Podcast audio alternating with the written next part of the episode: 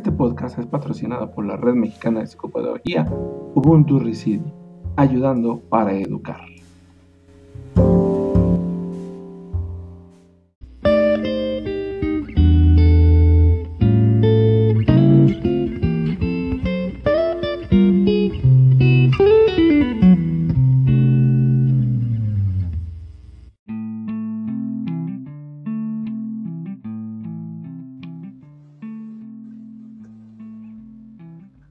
Tal?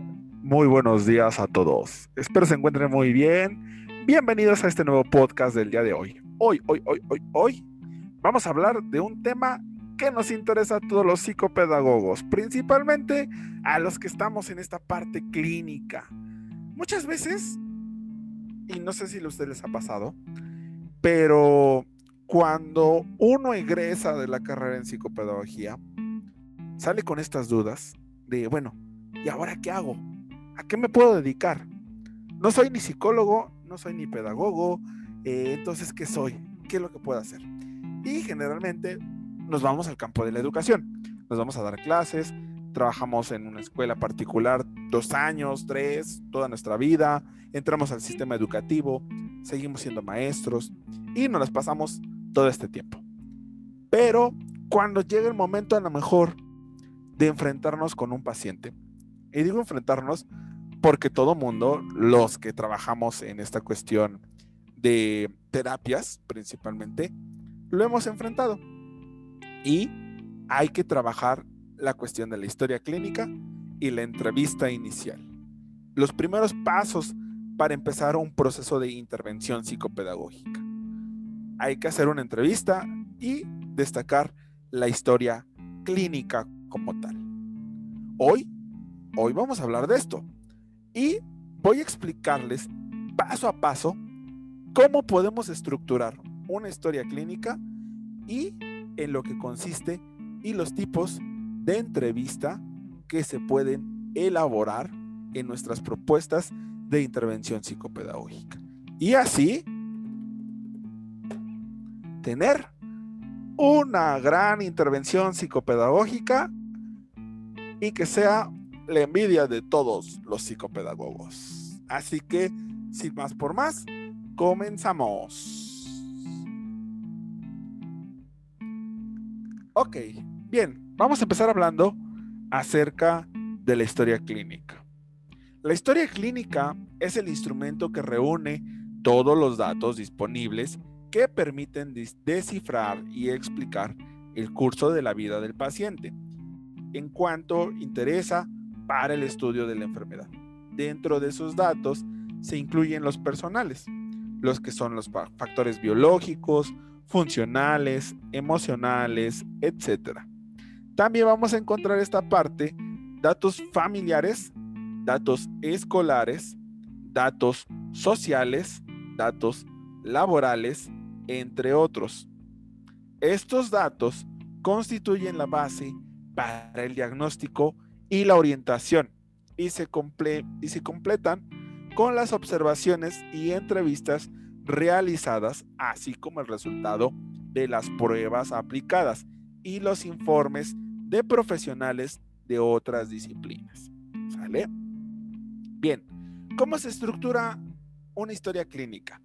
Lleva seis pasos fundamentales y lleva más, obviamente. Ahorita vamos a explicar cuáles son. Primero, lleva datos generales. Estos incluyen datos iniciales, el sexo, la edad, la escolaridad, el origen y procedencia, la ocupación, el estado civil, la religión, también datos iniciales de los padres y o responsable, la edad, la escolaridad, la ocupación, el estado civil. La historia se va a redactar en forma de párrafo, ¿sale? Segundo punto, motivo de consulta. Es la razón para que el paciente o la paciente busque o es referido el servicio profesional. Es la preocupación que lleva a los padres de un niño a buscar consulta. Se escribe en forma breve, de forma textual y entrecomillada. Y se hace referencia de quién informa y de su relación con el paciente, ya sea que es a lo mejor el maestro de grado, el padre o el tutor, el abuelito, quien sea. ¿Sale? Tercer punto, historia del problema actual. Esta se va a referir al curso del padecimiento, padecimiento que va a estar expuesto en el motivo de consulta, desde su inicio hasta el momento actual. ¿Cuándo y cómo, y cómo empezó a manifestarse y qué acontecimientos se asocia su aparición? ¿Sale? Cuarto punto, historia personal. Historia escolar, historia social, son datos del periodo pre, peri y postnatal, es decir, condiciones antes del embarazo, durante el embarazo y después del embarazo, referidos principalmente al desarrollo psicomotor, al desarrollo del lenguaje, a la alimentación, hábitos de sueño, historias o perfiles sociales, relación del paciente con personas fuera del grupo familiar o escolar y habilidades o limitaciones, inclusive preferencias en cuanto a relaciones sociales. En cuanto a historia escolar, se hace referencia a la edad en la que inició en la escuela, viene una adaptación, una relación con los maestros y compañeros, este comportamiento que también van a tener aquí. El quinto punto es la personalidad básica.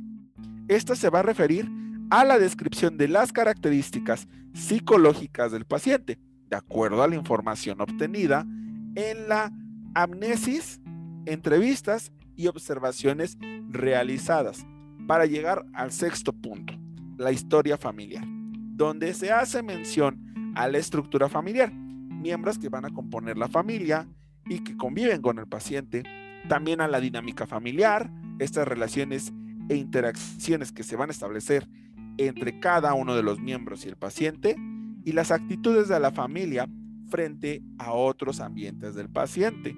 Esto es importante. Vaya, vamos a hacer con la historia clínica como si estuviéramos indagando, como si estuviéramos sacando el chisme de todo lo que surge del paciente. ¿Sale? Obviamente no vamos a hacer como un chisme, pero sí son los datos importantes en esta cuestión, ¿sale? Aquí también se puede incluir dentro de la historia clínica el genograma. Para los que no conocen el genograma o el familiograma, es esta parte donde es como un árbol genealógico, donde viene de quién es papá, de quién es mamá, eh, cómo se lleva, si tiene hermanos, si el papá tiene otra pareja, cómo es la relación entre cada uno de ellos. Lleva, hay programas, por ejemplo, Genopro, que nos establece este, este perfil y nos va marcando, por ejemplo, con flechitas de colores, con líneas, con puntitos, como la relación, y se va explicando todo este proceso. Eso, igual, a lo mejor en un próximo programa o en un próximo video de YouTube, explicaremos cómo elaborar un genograma. ¿Sale? Bien, continuando con esta parte.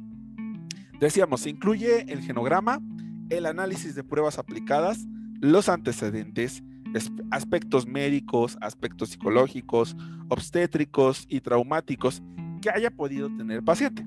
Se describe también el examen mental, es decir, el resultado de ese examen mental con la evaluación de las funciones psicológicas, haciendo mención de su apariencia general y actitud, el estado de conciencia, el estado de ánimo, la actividad motora, la asociación y flujo de ideas, las características del lenguaje también que son muy importantes y también el contenido de ideas específicamente en el sensorium,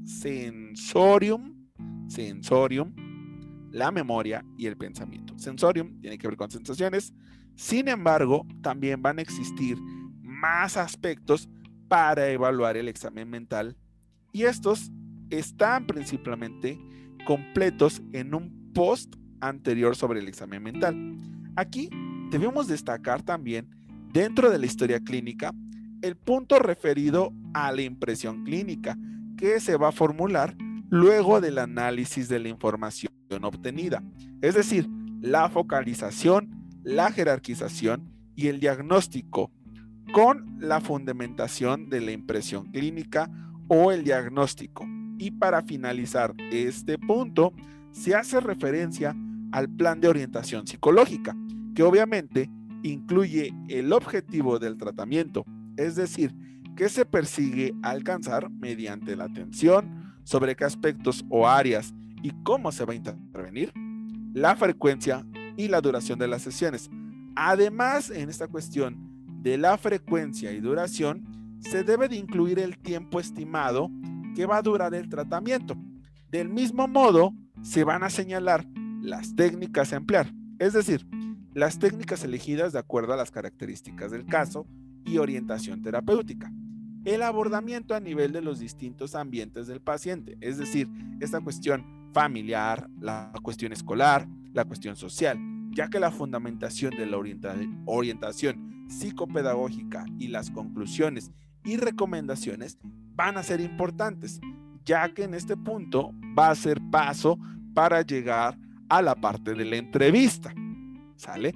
En la entrevista, entrevista psicopedagógica, es una relación directa entre dos o más personas que entrañan una vía de comunicación simbólica, objetivos prefijados y conocidos, al menos por el entrevistador, así como una asignación de roles que significa un control de la situación por parte de aquel. Por tanto, va a ser una relación interpersonal de manera asimétrica. Aquí hay una regla básica de toda buena entrevista. Es el secreto. Principalmente consiste en obtener datos completos del comportamiento total del entrevistado en el curso de la entrevista, el cual va a incluir no solo lo que se recoge con la función de escuchar, sino también de vivenciar y observar.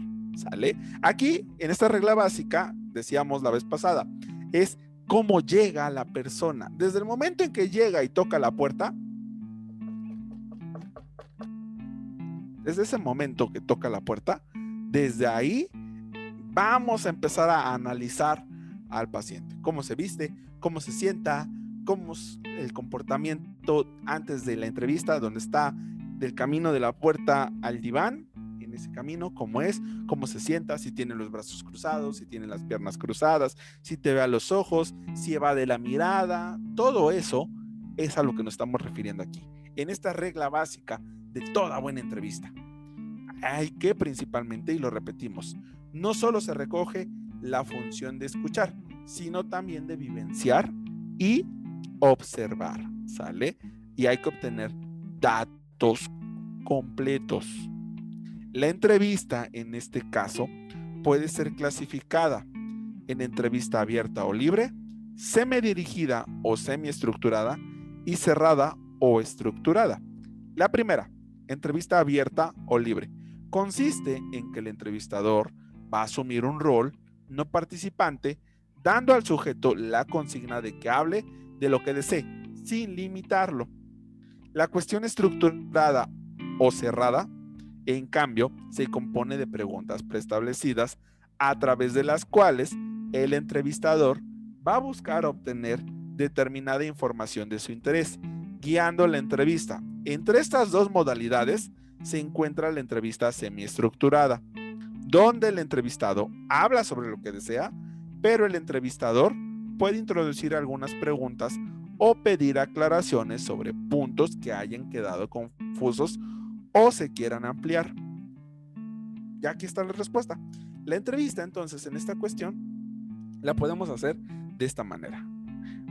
A mi punto de vista, desde mi lado de terapeuta, desde mi lado de psicopedagogo en esta cuestión, me gusta más trabajar la cuestión semidirigida o semiestructurada. ¿Por qué? Porque si le damos esta libertad al paciente de que hable, de que nos cuente de todo, pero también vamos guiando en la entrevista. Entonces yo al menos trabajo con la cuestión semiestructurada y me ha funcionado muy bien. Las otras dos son buenas también, pero no las he trabajado tanto como la semidirigida. Entonces no les podría dar una, un punto de vista un, o una conclusión sobre esta parte. En cuanto a esta cuestión también, a los momentos de la entrevista, autores como Ulloa en 1986 distingue diferentes momentos en el curso de una entrevista. Y cada uno de ellos implica un manejo técnico particular. Así hace referencia, por ejemplo, a la preentrevista, posteriormente a la apertura, al acontecer, en este caso propiamente dicho, al cierre y finalmente la preentrevista es el primer contacto con la persona. Este puede ser directo con la persona interesada o indirecto por intermedio de un derivante, un profesional, un familiar, por ejemplo. A su vez, puede ser personal de manera telefónica o por correo electrónico. Siempre, obviamente, es un momento breve, pero debe ser aprovechado para recabar la mayor cantidad de información posible acerca del consultante. Con esto de la pandemia, esta cuestión preentrvistada o de la preentrevista ha funcionado muchísimo. De hecho, por ejemplo, también en esta parte para evitar los contagios y toda esa, esa cuestión, las terapias en línea han sido una modalidad y trabajan esta cuestión también que ha tenido buenos resultados. Vamos a rescatar entonces con todo esto, desde datos simples como nombre, la edad, hasta observaciones sutiles como la postura corporal, la vestimenta, el tono de voz, la escritura y que deben de ser tomados en consideración. También en este caso van a resultar valiosos los aportes indirectos, ciertos comentarios y observaciones realizadas por un familiar o derivante en este caso. Estas referencias preliminares nos van a permitir comenzar a trabajar con un mínimo conocimiento del sujeto. Desde el primer contacto directo con el que vamos a poder pensar en algunas hipótesis de que son probadas durante todo el transcurso de nuestro trabajo para ser confirmadas o desechadas, revisadas o modificadas. Y es que la entrevista propiamente dicha en este caso puede darse a partir de la consigna del entrevistador. ¿Qué te trae por acá o en qué puede ayudarte? Toda entrevista va a producir en los participantes una serie de expectativas explícitas e implícitas que, en este caso, configuran un campo especial dentro del cual se va desarrollando el proceso. Parte de estas expectativas estarían incluidas dentro del fenómeno transferencial, contratransferencia también.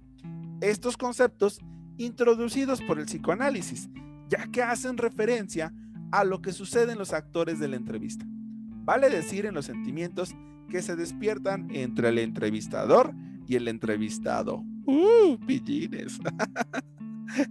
es que bueno, se ha dado los casos de que a lo mejor en esta transferencia y contratransferencia, o una de dos, el paciente se sienta enamorado, por ejemplo, del terapeuta, uh. o el terapeuta se identifique con el paciente en esta cuestión de no manches, a mí también me pasó en infancia, igualito que a ti, o se enamore del paciente. Uh. Obviamente en esta cuestión, decíamos ahorita, por transferencia vamos a entender los sentimientos, por ejemplo, que surgen en el entrevistado con respecto al terapeuta, esta parte de enamoramiento. Así, por ejemplo, un paciente puede sentir confianza, admiración, cariño, como también bronca, celos, enojos, etc. Sin embargo, estos sentimientos no se refieren estrictamente hacia el psicólogo. Ojo, no se refieren estrictamente hacia el psicólogo, sino que los extrae, en este caso, de sus vínculos pasados. Es decir, los transfiere, saca de otro lugar y deposita el sentimiento que original corresponde a otro vínculo. Por su parte, el terapeuta también experimenta ciertos sentimientos. Obviamente, pues somos personas, ¿cómo no?